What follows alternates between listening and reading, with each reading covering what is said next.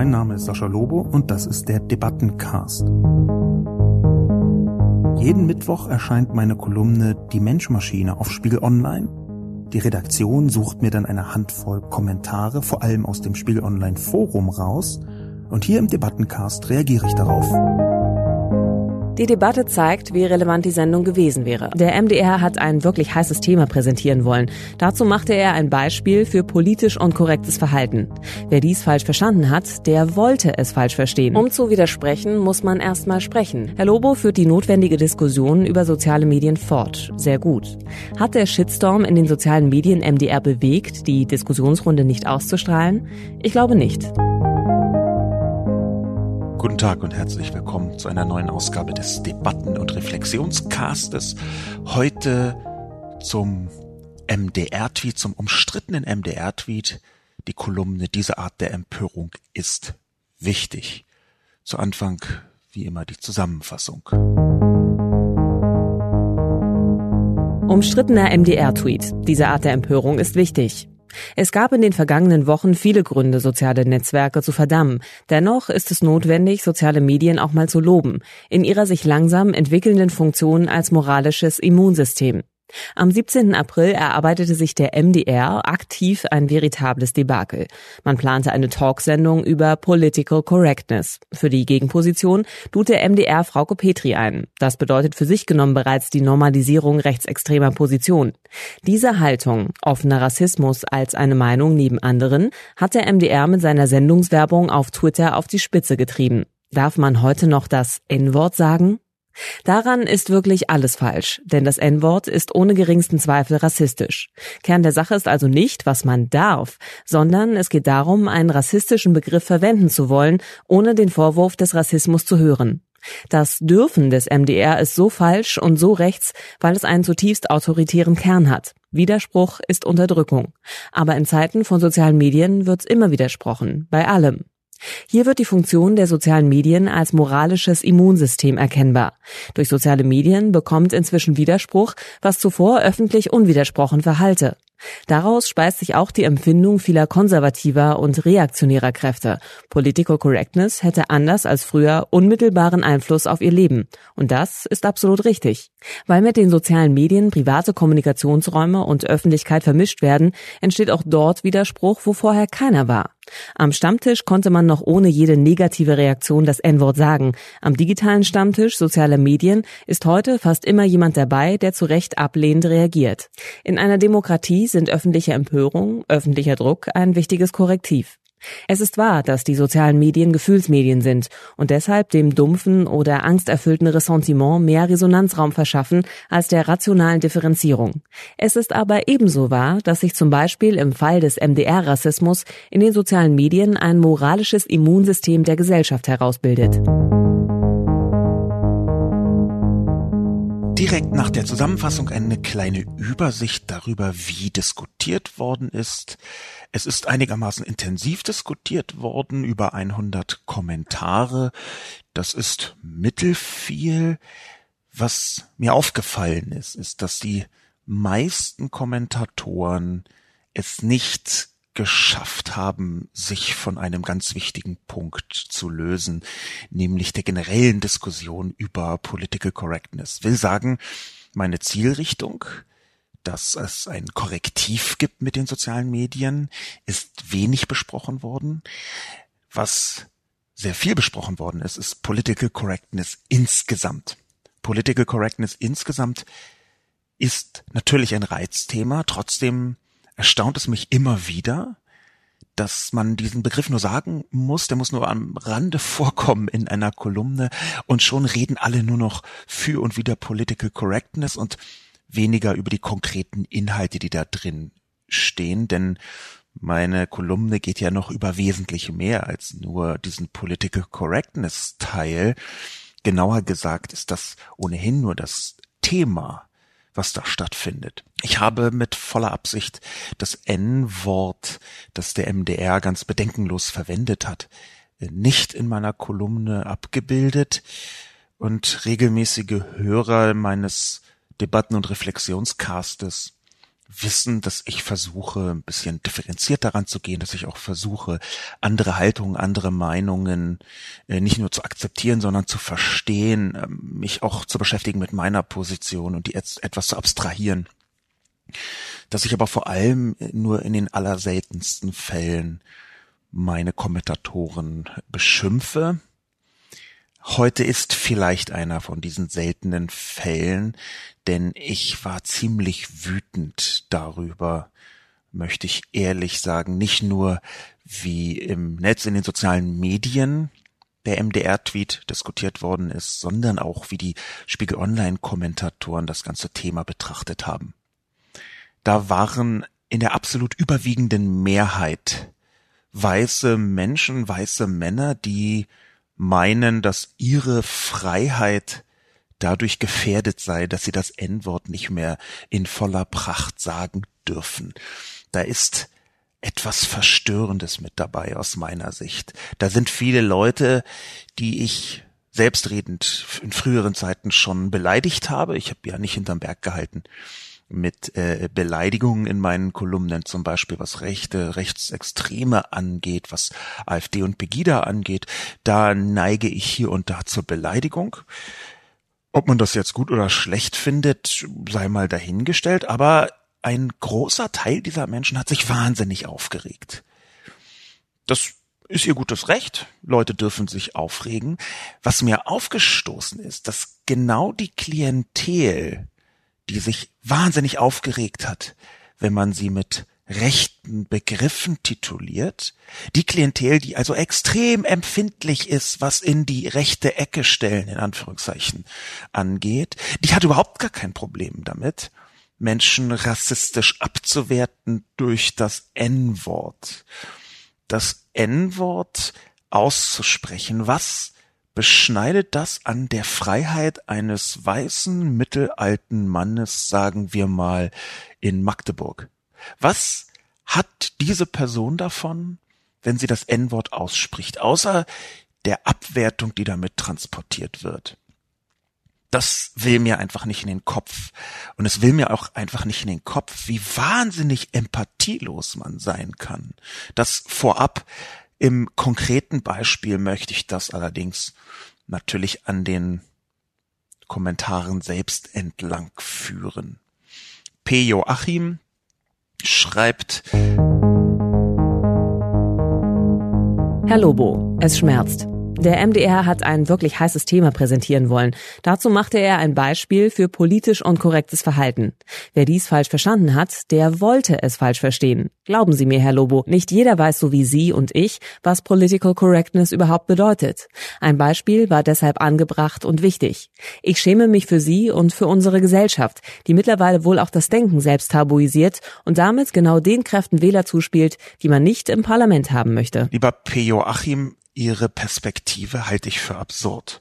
Ganz offensichtlich sprechen Sie sich gegen die AfD aus. Das möchte ich anerkennt sein, aber dass Sie sich schämen dafür, dass man ein eindeutig rassistisches Wort kritisiert, das halte ich für komplett verbogenes Denken wollte es falsch verstehen, ein ich, weiß gar nicht, wie man falsch verstehen kann, wenn jemand ein rassistisches Wort ausspricht. Vor allem, weil doch genau die Bedenkenlosigkeit das ist, was so schmerzt. Dass immer wieder und immer wieder schwarze Menschen aus Deutschland in Deutschland sagen, dass sie dieses rassistische Wort, das N-Wort sehr wohl verletzt.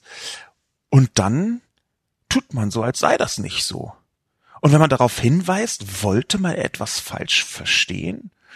Natürlich hat P. Joachim recht, wenn er sagt, das ist ein heißes Thema. Das ist ja auch nichts, was ich jetzt in meiner Kolumne verborgen hätte. Ganz im Gegenteil. Ich bin absolut sicher, dass wir über Political Correctness und das, was dahinter steht, intensiv diskutieren sollten. Ich glaube, dass die Art und Weise, wie wir mit Sprache umgehen, nicht in allen Dimensionen so wirksam ist, wie manche Leute glauben, dass aber eine Mitwirksamkeit von Sprache gegeben ist.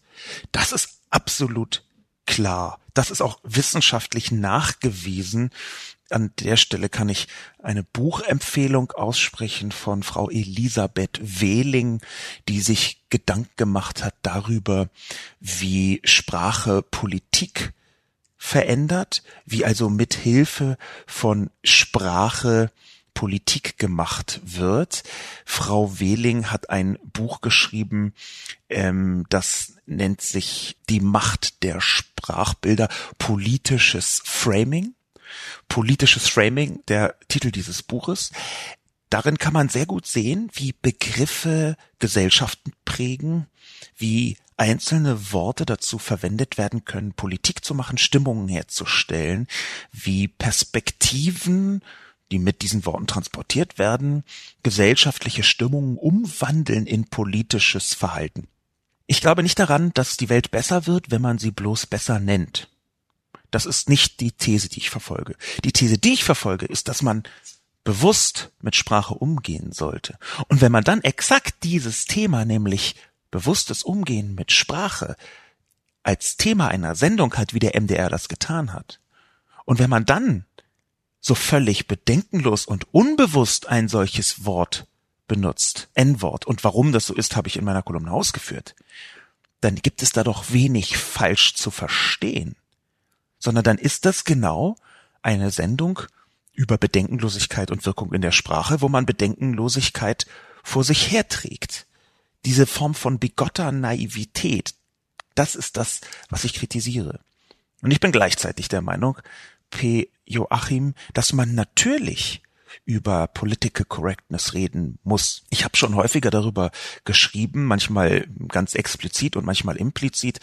Hm, Im Trump-Kontext habe ich darüber geschrieben, dass ich Political Correctness beziehungsweise die Verbrämung dieses Themas, also die rechte Ausdeutung dieses Themas in den Vereinigten Staaten für mit wahlentscheidend halte.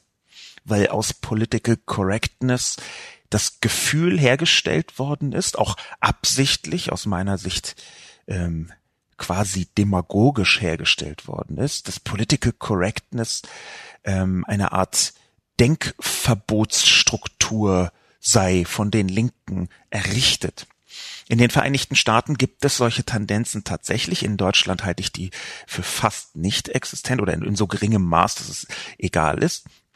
Aber der, Me die, der Mechanismus, der dahinter steht, ist doch nicht den Menschen zu verbieten, was sie denken sollen, sondern zu versuchen, eine Debatte herzustellen in der Öffentlichkeit, die nicht ab Werk Menschen abwertet. Es ist eine Versachlichung, Political Correctness, auch wenn sie viele Probleme mitbringt. Euphemisierungsprobleme zum Beispiel, Probleme, über die wir sprechen müssen, Probleme des, dessen, dass die Realität manchmal mit Begriffen verschleiert werden kann, so kann man doch trotzdem versuchen, sachlich über Dinge zu debattieren. Und wenn man über schwarze Menschen in Deutschland debattiert und das N-Wort verwendet, dann ist man nicht sachlich, dann ist man nicht objektiv, dann ist man abwertend, dann ist man boshaft, dann ist man jemand, der die Argumente der Gegenseite nicht hören will, weil man von Anfang an eine Wertung mit hineinbringt, die jedes Gegenargument vernichtet, aus meiner Sicht. Wenn man anfängt mit dem N-Wort, möchte man nicht unvoreingenommen über schwarze Menschen sprechen. Das ist ja das große Problem. Und genau auf der Ebene ist es für mich verstörend, wie sehr die private Sphäre und die öffentliche Sphäre vermischt werden, bedenkenlos vermischt werden, auch in den Kommentaren auf Spiegel Online. Ich habe nichts dagegen, wirklich nichts, auch wenn ich das grausig finde, aber ich habe nichts dagegen auf einer, sagen wir mal, handlungsethischen Gesetzesebene, dass Menschen in ihrer Wohnung äh, ganze Wände voll tapezieren mit dem N-Wort, dass sie das N-Wort schreien, tagelang schreien bei sich in der Wohnung zu Hause. Aber im privaten Raum das ist doch etwas völlig anderes als eine MDR-Sendung in der öffentlich-rechtlichen. Da muss man doch eine gewisse, sagen wir mal, Öffentlichkeitswirkung mitberechnen. Ich bin großer Freund der Beschimpfung Fickdackel. Fickdackel ist für mich ein ganz großartiger Begriff.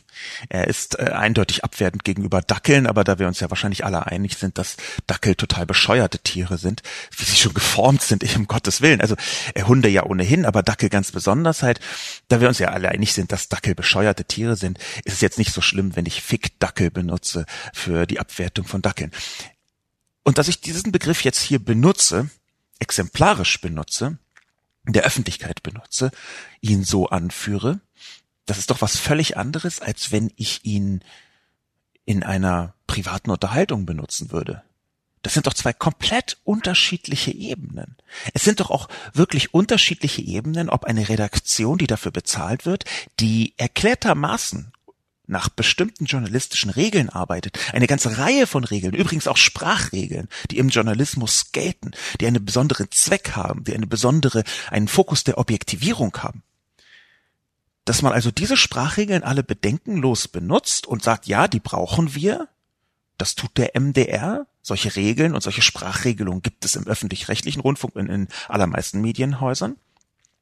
Und dass ausgerechnet dort, wo es um Abwertung geht, diese Sprachregelungen auf einmal überhaupt nicht mehr relevant sind. Das möchte mir nicht in den Kopf. Es ist, aber das muss ich einfach zugestehen, aus der Masse der Kommentare und der vielen ähm, die Political Correctness insgesamt problematisierenden Kommentare ist herauszulesen, dass das Thema auch deshalb so hitzig diskutiert wird, weil Menschen dahinter eine viel größere Sphäre vermuten. So wie ich die allermeisten Leute verstanden habe, selbst denen, denen ich überhaupt nicht zustimmen könnte, nicht im Ansatz zustimmen könnte, ist ihnen der konkrete Begriff des N-Worts viel weniger wichtig als das, was sie dahinter vermuten, was irgendwo in Richtung Denkverbote, Regierungsanordnung dazu, wie man sich äußern darf und wie nicht.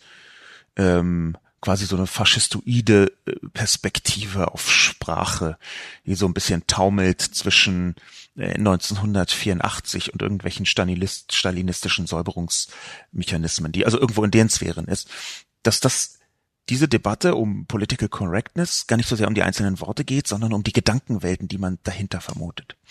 Das ist, das muss ich zugestehen, eine Diskussion, die wir führen müssen. Schon alleine deswegen, weil man in politischen Debatten in einem Land wie in Deutschland hm, sich ja nicht alle Themen raussuchen kann und sich auch nicht alle Argumente so raussuchen kann, dass es einem äh, gut in den Kram passt. Wenn also Political Correctness für, sagen wir mal, 50 Prozent der Bevölkerung äh, ein rotes Tuch ist, wo sie gar nicht mehr in der Lage sind oder auch sein können oder wollen, objektiv dazu zu debattieren, sondern wo sie, wenn man den Begriff nur droppt, äh, sofort auf 180 sind und glauben, dass äh, äh, Stalin persönlich äh, den neuen Duden schreibt. Wenn das also der Fall ist, dann muss man damit auch beim Versuch einer linksliberalen Perspektive, wie ich sie versuche, umgehen.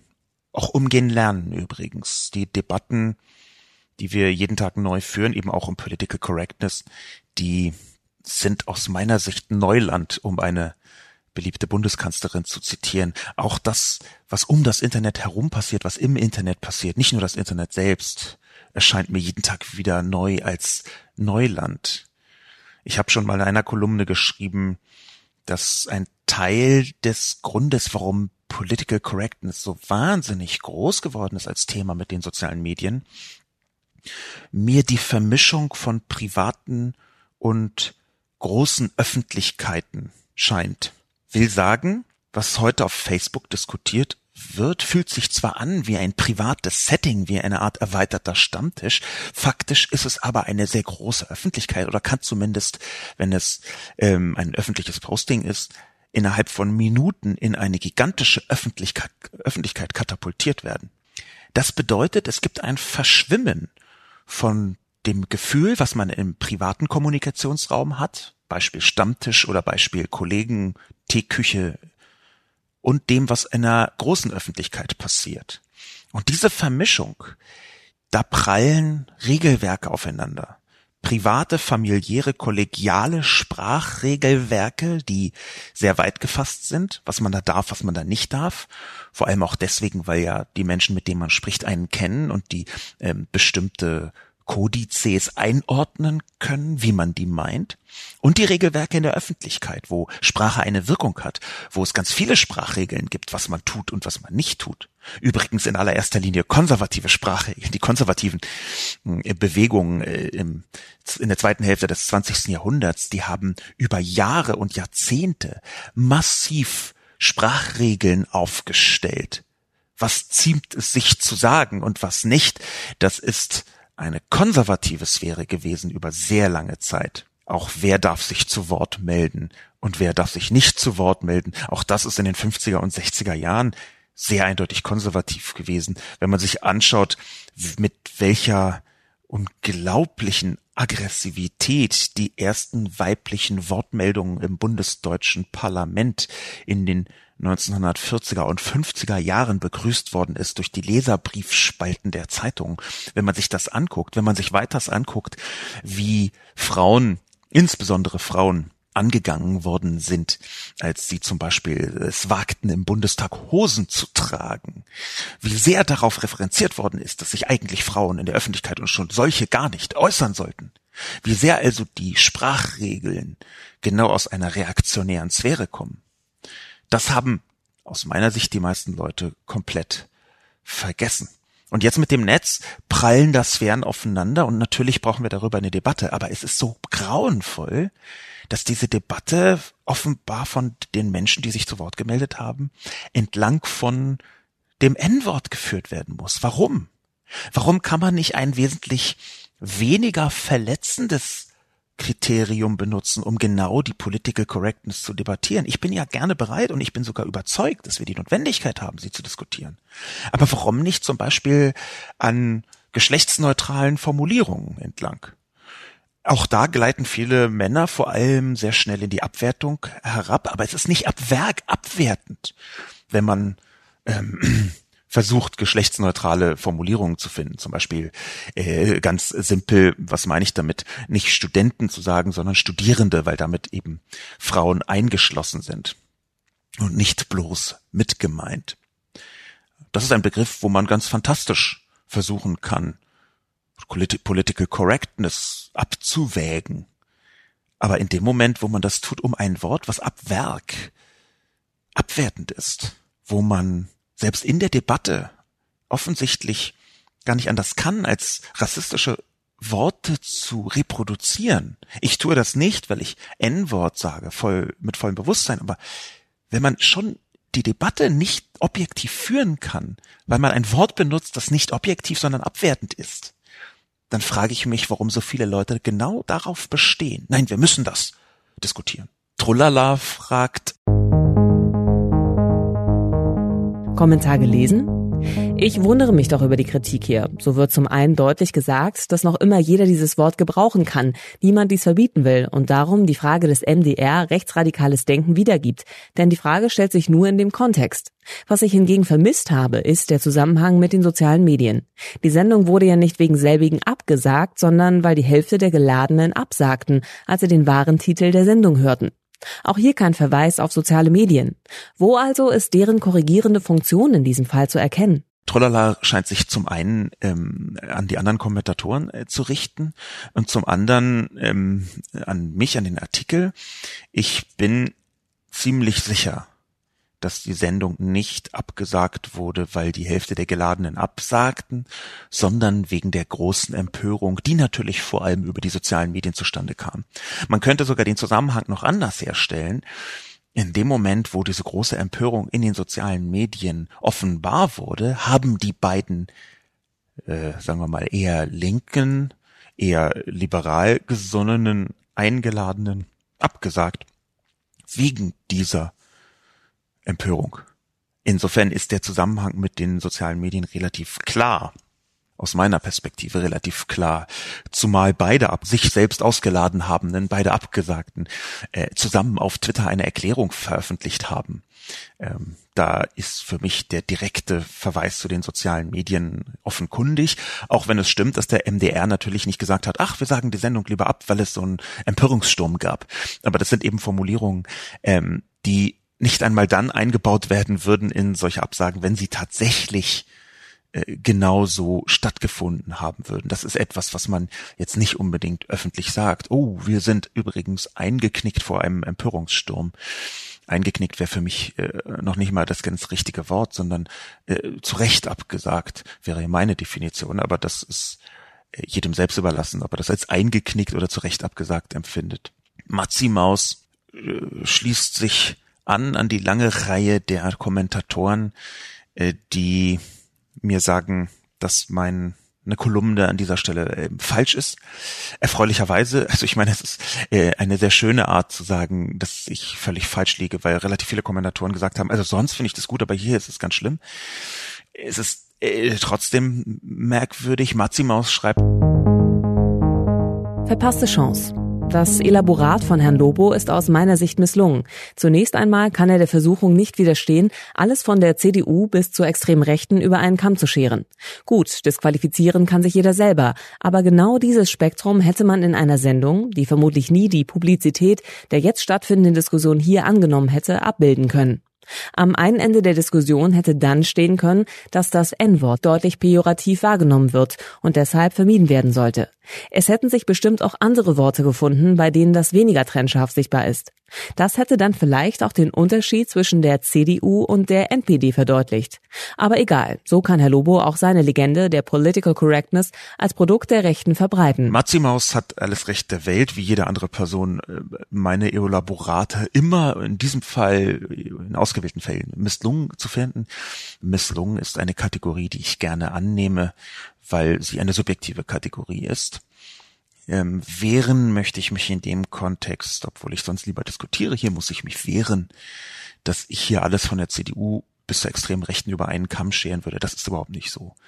Im Gegenteil, ich weiß jetzt nicht, wo genau man das in meinem, wie soll ich sagen, Artikel reinlesen kann, dass ich das über einen Kamm schere. Das, was ich glaube, was dazu geführt haben würde, ist, dass in meiner Kolumne steht, dass man auch andere, nicht rechtsextreme Kräfte hätte finden können, die keine Fans der Political Correctness sind. Meine Kritik davon, Frauke Petri einzuladen also. Aber das ist ja gerade die Abgrenzung. Da, da sich ein Missverständnis drin. Wenn ich schreibe, es hätte auch viele konservative, nicht extremistische Kräfte gegeben, wie CDU und CSU, die keine Fans der Political Correctness sind, dann ist das doch gerade eine Abgrenzung, ein nicht über den Kamm scheren. Für mich ist die CDU und zum größten Teil sogar die CSU natürlich eine demokratische Partei, dass die CSU sich alle Mühe gibt, sich Demokratie theoretisch und teilweise auch Demokratie praktisch zu entkernen. Äh, dafür kann ich ja jetzt nichts. Man schaue sich zum Beispiel das neue Polizeigesetz von Bayern an. Das ist verstörend, eine verstörende Abkehr vom Rechtsstaat aus meiner Sicht. Aber trotzdem ist die Union aus meiner Sicht eindeutig demokratisch. Die AfD ist es nicht. Die AfD halte ich für eine rechtsextreme Partei. Seit ein paar Tagen kann man zumindest in einer gewissen Dosierung davon auch gerichtsfest sprechen. Ein deutsches Gericht hat es gut geheißen, dass man die AfD rechtsextrem nennen dürfe in bestimmten Fällen. Gut, ich schere also nicht über einen Kamm, aber dass Frauke Petri mindestens rechtsextreme Anwandlungen hat, aus meiner Sicht rechtsextreme Umtriebe geduldet und teilweise gefördert hat in der AfD, als sie noch dort war, das halte ich für schwer leugnbar. Und genau deswegen halte ich es ja so für fatal, da, dass sie dort eingeladen ist. Ich habe das Beispiel mit dem Fuchs und dem Gänseschutz benutzt. Das Beispiel kann man natürlich auch Misslungen finden, aber es gibt bestimmte Grenzen und ich glaube, dass diese Grenzen genau dort gezogen werden sollten, wo Menschenverachtung anfängt. Schiere, reine, pure Menschenverachtung. Ich glaube, dass das N-Wort schiere Menschenverachtung ist. Und ich möchte es trotzdem, weil ich eben einen liberalen Kern habe, einen Linksliberalen, wie schon gesagt. Ich möchte es trotzdem nicht verbieten. Ich möchte niemandem verbieten, das zu sagen. Es tun eine Million Leute im ganzen Netz. Ich habe auch alles andere zu tun, als rumzugehen und Menschen deswegen anzuzeigen oder was auch immer. Aber ich halte es für einen Unterschied, ob dieser Begriff in der öffentlich-rechtlichen redaktionellen Sphäre auftaucht, dort von einer Redaktion einem riesigen Publikum zur Verfügung gestellt wird als journalistisches Angebot oder ob das in der privaten Sphäre stattfindet. Auch hier wieder also die dringend zu führende Diskussion zwischen privater Sphäre und öffentlicher Sphäre, die im Netz verschwimmen, weshalb die verschiedenen Regelwerke aufeinanderprallen, weshalb Political Correctness so groß ist. Im Schlussakkord von Matzi Maus Kommentar steht es sei eine Legende, dass Political Correctness ein Produkt der Rechten sei. Auch Bengel 771 hat geschrieben, Herr Lobo, selbst Wikipedia hätte geholfen. Die Rechten haben den Begriff der Political Correctness vereinnahmt, aber nicht entwickelt. Es gab eine ganze Reihe von äh, äh Leuten, die mich darauf hingewiesen haben äh, und strukturell haben sie technisch recht. Ich hätte einen anderen Begriff als entwickelt benutzen sollen. Geprägt wäre sehr viel klüger gewesen an dieser Stelle. Entwickelt ist in diesem Kontext falsch. Ähm, die ganz konkrete Entwicklung des Begriffs ist gar nicht so leicht nachzuvollziehen, weil Political Correctness, wie wir es heute verstehen, das ist auch der Grund, warum ich entwickelt benutzt hatte als Wort, auch wenn das unklug war, ähm, Political Correctness als Wort, wie wir es heute kennen, ist überhaupt erst so wahrscheinlich in den 80er, Anfang der 90er Jahre entstanden. Es gab den Begriff vorher schon, er hieß bloß etwas strukturell anderes. Er hieß vorher etwas wie, das, da könnte man reden von einer ähm, gewissen Richtigkeit auf politischer Ebene, also im Wortsinne politisches korrektes Handeln oder Sprechen. Gar nicht diese moralisch-ethische Färbung, die da heute mit drin steht, dieses äh, Regelwerk, wo man den Eindruck hat, man muss erstmal so ein kleines Booklet durchlesen, bevor man sich überhaupt ähm, äußern darf. Das schwingt nicht mit. Jedenfalls nicht vor den 80ern oder selten vor den 80ern oder den 90ern. Der große Punkt, den man macht ähm, mit diesem Begriff, ist, dass die Rechte und Rechtsextreme in den Vereinigten Staaten, wo der Begriff herkommt, auf diese Weise versucht hat, auf ihr Recht zu pochen, abwertende Begriffe zu benutzen. Das ist eine Art Schuldumkehr. Nicht derjenige, der sich gegen Beleidigungen ausspricht, ist der äh, nicht der, der beleidigt ist, äh, der Aggressor, sondern derjenige, der sich gegen Beleidigungen ausspricht.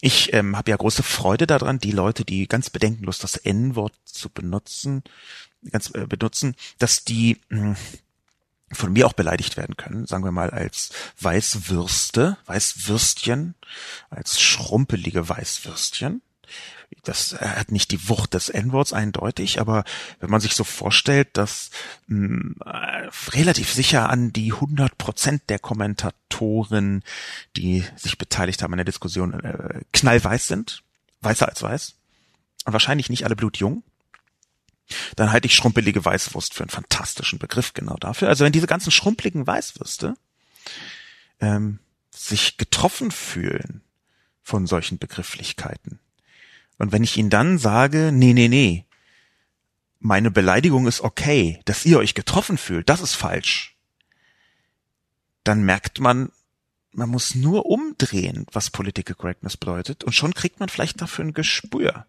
Probiert es doch mal, ihr schrumpeligen Weißwürste, die überhaupt kein Problem habt mit dem M-Wort. Probiert es doch mal in anderen Sphären. Ostler ist so ein Begriff. Die Ostler. Ich finde diesen Begriff fürchterlich. Ich benutze ihn selbst auch nicht.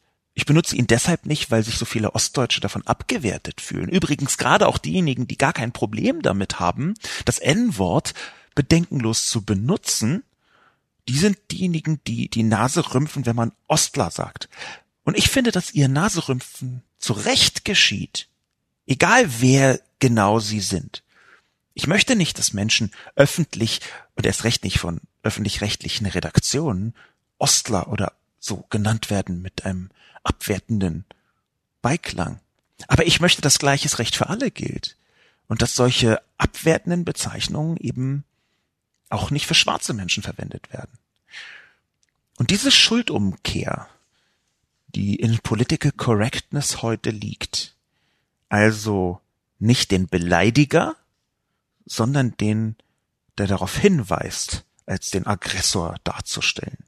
Das ist eine uralte, uralt hier im Sinne von seit den 80ern, Strategie von den Rechten und Rechtsextremen in den Vereinigten Staaten, die dort leider seit einiger Zeit sehr intensiv miteinander äh, verschwimmen und vermischen, kaum mehr zu trennen sind. Konservative, sehr konservative Rechte, Rechtsextreme. Das hat man ja jetzt bei Trump auch gesehen. Ich halte Political Correctness für eine Art Trugbild der Rechten. Sie glauben, viele Rechte glauben, dass gleich übermorgen die Sprachpolizei kommt und merken nicht, dass im gleichen Atemzug eine rechte Sprachpolizei aufgebaut worden ist. Dass man nämlich nicht widersprechen darf. Dass also der Widerspruch, das habe ich ja in meiner Kolumne auch dargestellt, dass der Widerspruch schon als so boshaft gilt, als so stalinistisch politisch korrekt, dass, dass einem Sprechverbot gleichkommt. Einem Sprechverbot dafür, Menschen darauf hinzuweisen, dass bestimmte Begriffe wie das N-Wort beleidigend sind, verletzend sind. Insofern, ich muss zugestehen, ich hätte einen anderen Begriff benutzen sollen, außer äh, Political Correctness entwickelt durch die Rechten und Rechtsextremen. Vereinnahmt der Vorschlag von Bengel 771 wäre da sehr viel besser gewesen. Vereinnahmt und geprägt in Richtung eines Kampfbegriffs. Political Correctness funktioniert heute als Totschlagargument von Rechten und Rechtsextremen. Immer in dem Moment, wo man diesen Begriff sagt, das habe ich am Anfang meines Podcasts schon erklärt, ist es ganz schwer möglich, eine objektive Diskussion zu führen und sofort wird es hochemotional. Und in Folge davon, dass es auf der einen Seite hochemotional wird, das merkt man jetzt ja bei mir, wird es auf der anderen Seite auch hochemotional, weil die Emotionalität dazu führt, dass man die Sphären viel größer ansetzt, als sie zuvor waren. Insofern ist meine Perspektive darauf, auf Political Correctness, wir brauchen eine objektive Diskussion, aber wer glaubt, dass mit einem rassistischen, beleidigenden Wort wie dem N-Wort eine objektive, produktive Diskussion überhaupt möglich ist, dem möchte ich sagen, dass wir sehr unterschiedliche Definitionen haben des Begriffs objektiv und produktiv. Pepe 83 schreibt, die Debatte zeigt, wie relevant die Sendung gewesen wäre. Was darf in der Gesellschaft gesagt oder gedacht werden? Welche Themen und Worte führen zu sozialer Hetze? Akzeptiert die Gesellschaft Verhaltensweisen, die nicht dem gesellschaftlichen Mainstream entsprechen? Wo fängt Rassismus an? Wer entscheidet darüber? Das wären alles relevante Fragestellungen gewesen. Absolut, PP83. Das wären fantastische Fragestellungen gewesen. Aber sie sind es nicht in dem Moment, wo man sie nicht fragt um des Erkenntnisgewinns willen, sondern wo man schon mit dem Aufbau der Sendung, mit der Einladung von extremistischem Gedankengut, mit rassistischen Formulierungen im Sendungstitel festlegt, was der Ausgangspunkt ist. Das erinnert mich von der Struktur her so ein bisschen an diesen alten Scherz, der bei Asterix aufkommen gekommen ist, ähm, ich weiß jetzt nicht mehr welches Heft, aber wo gesagt wird, so, wir machen dem Spion jetzt ein faires Standgericht und erschießen ihn dann. Das ist absurd zu glauben, dass von einer nicht neutralen Basis aus objektiv oder produktiv diskutiert werden kann. Ich hätte noch nicht einmal etwas dagegen gehabt, wenn eine rechte, nicht rechtsextreme, aber wenn eine konservative oder rechte Person in der Debatte das N-Wort benutzt hätte. Ich glaube aber, dass es der Redaktion, die doch eine Debatte, eine objektive Debatte selbst herbeiführen wollte, überhaupt nicht zu Gesicht steht, sowas zu tun. Die Debatte wäre in der Tat sehr relevant gewesen, aber weder die eingeladenen Personen, speziell Frau Petri, noch der Ausgangspunkt der Fragestellung hat überhaupt etwas zu tun mit einer Debatte. Das waren Gefechte, die dort geführt worden sind, das waren Normalisierungsgefechte. Es kann nicht darum gehen, ob man diesen Begriff sagen kann oder nicht. Es muss darum gehen, dass wenn man diesen Begriff sagt, man einen rassistischen Begriff transportiert. Das N-Wort ist rassistisch. Es ist heute rassistisch. Da kann man das kann man gar nicht bezweifeln. Ich weiß gar nicht, wie man das bezweifeln soll. Man kann das N-Wort nicht auf nicht rassistische Weise sagen, jedenfalls nicht, wenn man selbst weiß ist oder nicht schwarz. Es ist also essentiell genau über die Dinge, die Pepe 83 skizziert hat, zu diskutieren, aber nicht in diesem Setting, nicht mit Frau Petri und vor allem nicht, wenn man schon von Anfang an einen rassistischen Begriff mit dabei hat. Rumfio schlägt in die gleiche schon sehr tiefe Kerbe und schreibt Leider falsch. Ich lese Lobo sonst gerne, teile ihn auch meistens auf Facebook, aber diesmal liegt er daneben. Ja, das N-Wort soll man nicht mehr sagen, das hat aber nichts mit Political Correctness zu tun. Der Tweet des MDR ist diesbezüglich auch dümmlich. Aber Political Correctness sagt auch, Student ist ein böses Wort, richtig ist Studierender. Natürlich ist auch Kunde ein böses Wort, schwul ist auch böse, außer Schwule benutzen es. Political Correctness kommt nicht von Rechten, es kommt aus den USA. Wenn man Political Correctness richtig anwendet, redet man nur noch über seine Kinder und Sport. Denn irgendwie sind alle Positionen immer politisch unkorrekt. Erstmal danke, Rumpyho, dass Sie meine äh, Texte gerne lesen und auf Facebook teilen. Das freut mich. Dass ich diesmal daneben liege aus ihrer persönlichen Perspektive, muss ich akzeptieren. Ich glaube schon, dass es sehr viel mit politischer Korrektheit zu tun hat, dass man das N-Wort nicht mehr sagen soll. Denn politische Korrektheit ist kein starres Regelwerk, was sich irgendwelche linksextremistischen Frauen, Lesben bei einem Marburger äh, Universitätsseminar im Genderkeller ausgedacht haben, sondern politische Korrektheit kann man aus meiner Sicht in den allermeisten Fällen, nicht immer, aber in den meisten Fällen einfach übersetzen mit Anstand. Es ist nicht viel mehr aus meiner Perspektive als Anstand. Dass es einzelne Richtungen gibt, die unbedingt kritisierenswert sind, habe ich schon zugestanden. Aber das sind genau die Momente, aus meiner Sicht, wo man den Anstand genau dann in den Vordergrund stellt, wenn er vielleicht nicht unbedingt das wichtigste Argument sein sollte. Wenn zum Beispiel Anstand ab einem bestimmten Punkt dazu benutzt wird, sprachlicher Anstand, Dinge zu verschleiern, Dinge nicht so auszudrücken, wie sie in der Realität sind. Aber das N-Wort, wenn man statt dem N-Wort schwarzer sagt, ein schwarzer Mensch, dann verschleiert man doch nichts dann ist es doch einfach so, dass man einen Begriff benutzt, der exakt das bedeuten soll, was viele von denen, die das N-Wort benutzen, behaupten, nur ohne die abwertende Komponente.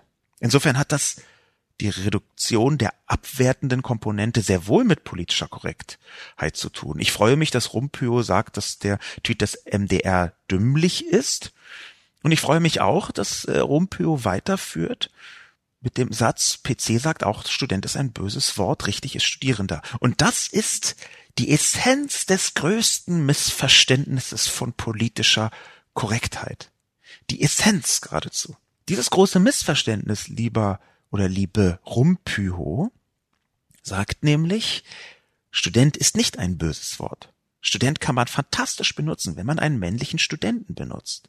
Die Schwierigkeit, die hier drin steckt, ist, wenn man viele Studierende ansprechen möchte und Studenten sagt, dann sind damit nur die Männer gemeint und nicht die Frauen. Und jetzt könnte man eine große Debatte führen, die wird ja auch jeden Tag hundertmal geführt, darum, ob nicht in Studenten, dem sogenannten generischen Maskulinum, eigentlich auch die Frauen mit gemeint sind. Aber wie auf Twitter viel und lustig äh, gesagt worden ist, es gibt eine ganze Reihe von Frauen, die sind eben nicht mehr damit einverstanden, seit 2000 Jahren bloß mitgemeint zu sein. Es gibt eine Reihe von Studien, die zeigen, dass wenn man Frauen auch direkt anspricht und nicht mitmeint, dass sich dann interessante Effekte zum Beispiel in den Köpfen von Kindern ergeben. Wenn man also nicht nur sagt Ärzte, sondern auch Ärztinnen, dann können sich befragte Kinder viel besser vorstellen, weibliche Kinder viel besser vorstellen, selbst Ärztinnen zu werden. Ich möchte gar nicht so darauf rumreiten, was für Wirkungen das hat, sondern ich möchte jetzt erstmal darauf hinweisen, dass niemand sagt, Student ist ein böses Wort. hier ist das Missverständnis von Rumpöhr ein sehr typisches. Man muss nicht den Studenten in Zukunft Studierende nennen. Den kann man weiter Studenten nennen. Und das ist auch kein böses Wort. Nur wenn man alle möglichen Studenten anspricht, dann ist Studierende besser, weil es weibliche Personen mit einschließt. Das gleiche gilt auch für Kunde, Kundinnen, auch da äh, ist Kunde kein böses Wort. Die Wörter sind nicht böse. Es geht darum, wie man wen bezeichnet. Das ist ja auch der Grund, warum man mit genau solchen Begriffen fantastisch über Political Correctness debattieren könnte. Nebenbei gesagt, ist es ja äh, in meinen Kolumnen auch klar, dass ich gar nicht immer die genderneutrale Form benutze. Im Gegenteil, ich benutze sie eher punktuell, wenn es mir mal sinnvoll erscheint, so ein bisschen als kleinen Nadelstich. In den meisten Fällen benutze ich die ganz klassischen generischen Maskulinformen. Das liegt daran, dass ich einen Teil der Argumente der äh, Gegner von Sprachveränderungen zumindest im Ansatz nachvollziehen kann.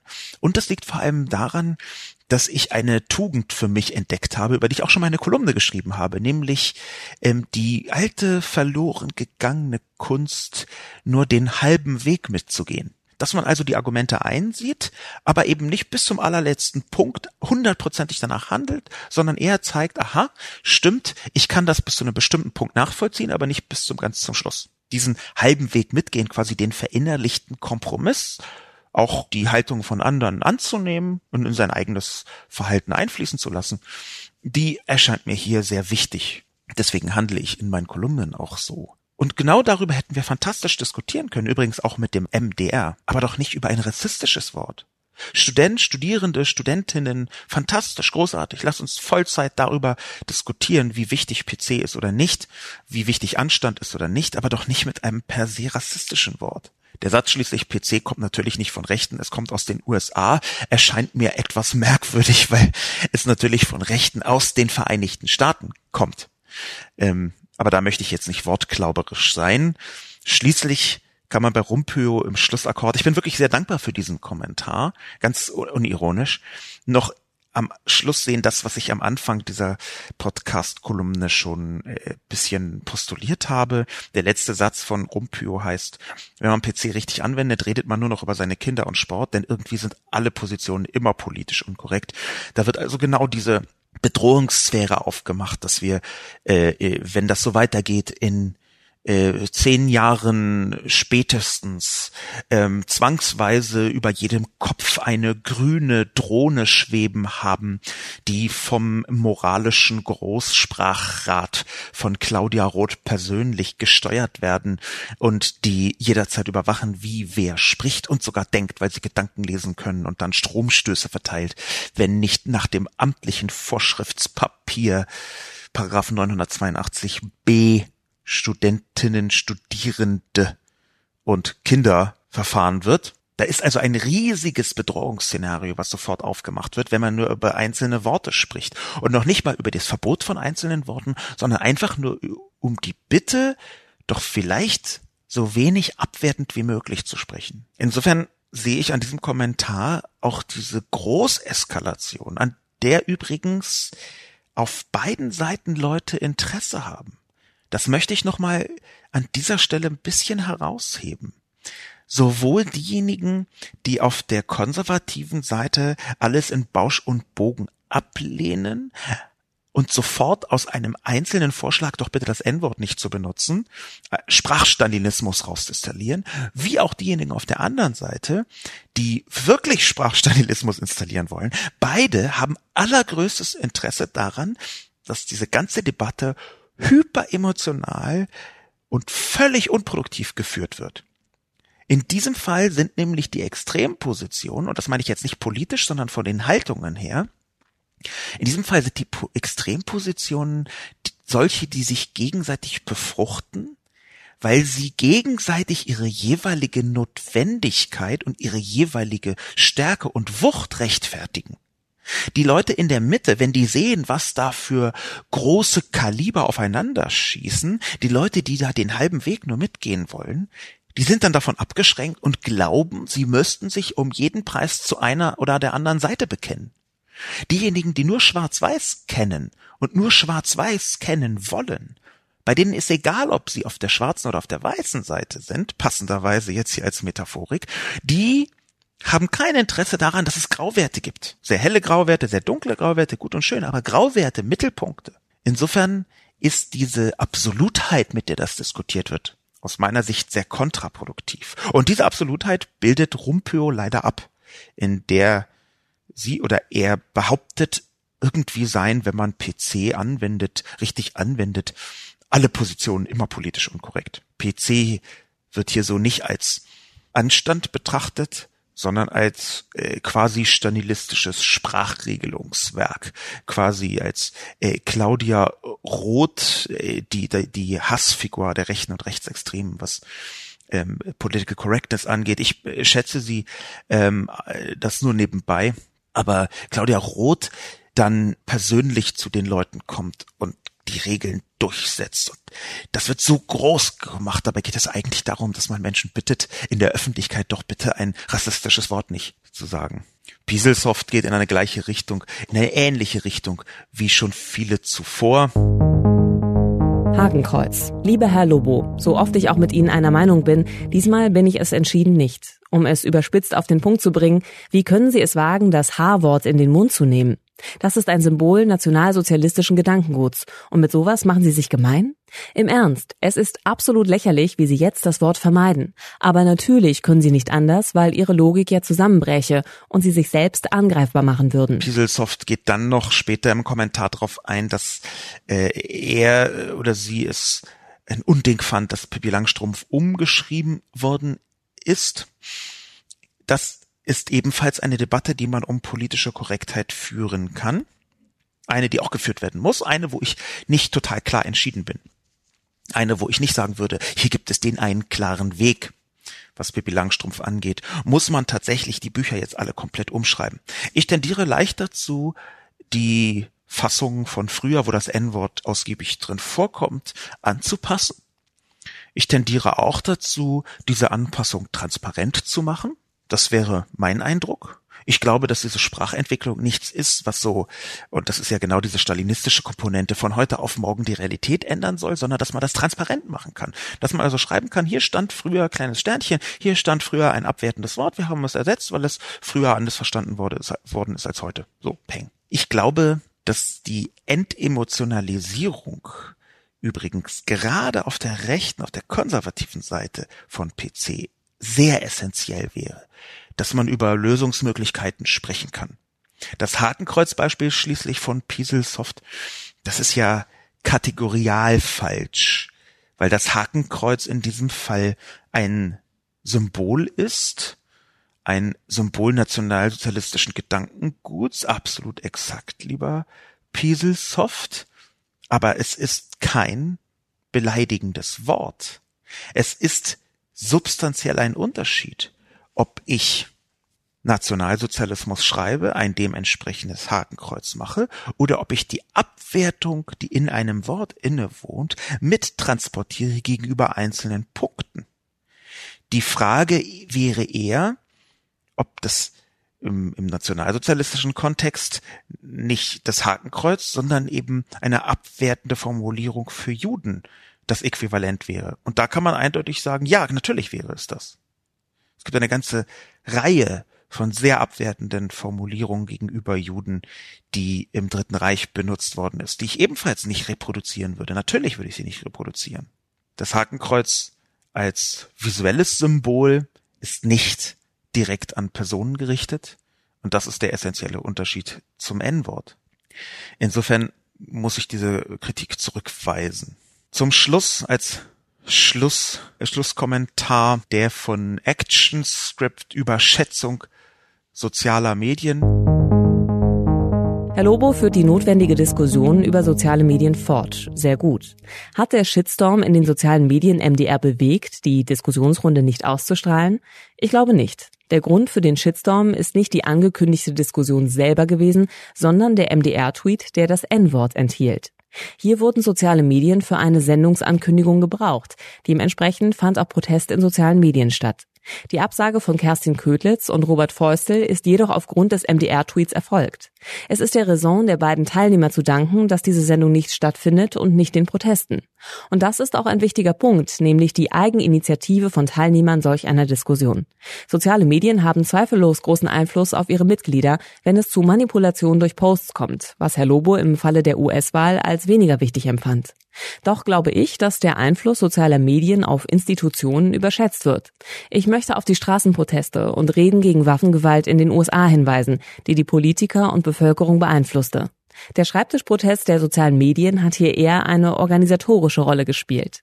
Übrigens, ein Interview des MDR mit Frauke Petri fand trotzdem statt. Ich habe Grund zur Annahme, dass die Proteste in sozialen Medien in unmittelbarem Zusammenhang mit der Absage von Kerstin Ködlitz und Robert Feustel standen. Insofern halte ich die Trennung, die ActionScript hier macht, äh, für nicht ganz so sauber. Ja, das ist natürlich eine Gesamtgemengelage in der Öffentlichkeit. Ich kann mir aber gut vorstellen, dass Frau Ködlitz und Herr Feustel vielleicht nicht auf den Gedanken gekommen wären, die Sendung abzusagen, selbst mit dem rassistischen Begriff im Titel, wenn diese große Empörung gar nicht stattgefunden hätte. Man darf ja die öffentliche Empörung und die verschiedenen Protagonisten dabei nicht komplett voneinander trennen. Auch die Menschen, die in einer Sendung dabei sind, sind ja Teil der Öffentlichkeit. Und wenn auf sie ein Empörungsdruck wirkt, auf Frau Ködlitz, und ich habe entsprechende Tweets gesehen, an so einer Sendung nehmen Sie teil, Frau Ködlitz, das hätte ich von Ihnen nicht gedacht, so ungefähr. Wenn also ein entsprechender sozialer Druck auf diese Person ausgeübt wird, dann können diese Personen sich entscheiden, entweder dem Druck nachzugeben oder ihm standzuhalten. Ganz normal. Das ist für mich eine völlig normale Funktion in der Öffentlichkeit. Das geht mir ja auch so. Ich beschäftige mich ja hier in diesem Podcast genau mit den Reaktionen der Öffentlichkeit auf meine, um eine Kommentatorin zu zitieren, Elaborate. Und in dieser Beschäftigung kann ich mich bei jedem einzelnen Mal, egal wie heftig oder nicht heftig die Kritik ist, und manchmal ist sie sehr heftig, entscheiden, möchte ich das jetzt, möchte ich dem standhalten oder möchte ich dem nachgeben? Und genauso können das Frau Ködlitz und Herr Feustel auch, und sie haben es getan und sie haben abgesagt, aber das war ja nicht völlig losgelöst von diesen Empörungsstürmen. Insofern ist die enge Beziehung zwischen Öffentlichkeit, Wahrnehmung der Öffentlichkeit, sozialen Medien, auch klassischen Medien und Empörungsstürmen, diese enge Beziehung zu den Protagonisten, die würde ich schon als Phänomen der sozialen Medienlandschaft betrachten. Auch dass der MDR nicht mehr im äh, luftleeren Raum stattfindet, als äh, Sendeanstalt, die nur raussendet, sondern dass er gezwungen ist, zurück wahrzunehmen. Interessant fand ich, und das ist leider fast gar nicht vorgekommen bei den Kommentatoren, ja gerade die Funktion der sozialen Medien als moralisches Immunsystem, die öffentliche Empörung als wichtiges Korrektiv der Demokratie. Und ich habe ja sogar eine Handreichung an Konservative gegeben, indem ich diese Korrektivfunktion auch bei dem ähm, unseligen äh, ähm, Ereignishorizont von Silvester 2015 am Kölner Hauptbahnhof skizziert habe. Es war für mich etwas merkwürdig, dass da fast oder nur wenige Leute drauf eingegangen sind. Natürlich ist das Korrektiv der Demokratie für sich genommen als Instrument erstmal politisch in alle Richtungen denkbar sogar in sehr undemokratische Richtung, das ist ja auch vollkommen klar. Aber dass diese Handreichung in Richtung der konservativen Seite so gar nicht aufgenommen worden ist, sondern dass man stattdessen gesagt hat, ein linker Mob, also ich überspitze jetzt etwas und äh, nicht die Spiegel-Online-Kommentare, sondern äh, viele Reaktionen in sozialen Medien, ein, ein linker Mob äh, unterdrückt der armen Frauke Petri ihre Meinung oder so, dass man also nicht gesehen hat, wie das Korrektiv selbst funktioniert, das hat mich ein bisschen enttäuscht. Ich bin ein bisschen enttäuscht. Ich bin nicht sauer über die Kommentare, aber ein bisschen enttäuscht. Ich glaube nämlich, dass der wichtigste Satz, den ich geschrieben habe in meiner Kolumne, der ist, durch soziale Medien lässt sich öffentlicher Druck erzeugen. Und zwar auch durch nicht redaktionelle Personen. Von ganz normalen Leuten können, können, von der Bevölkerung selbst kann in sozialen Medien öffentlicher Druck ausgehen. Das ist aus meiner Sicht dieser große neue Vorteil, über den hätte ich wahnsinnig gerne diskutiert. Das ist nicht geschehen.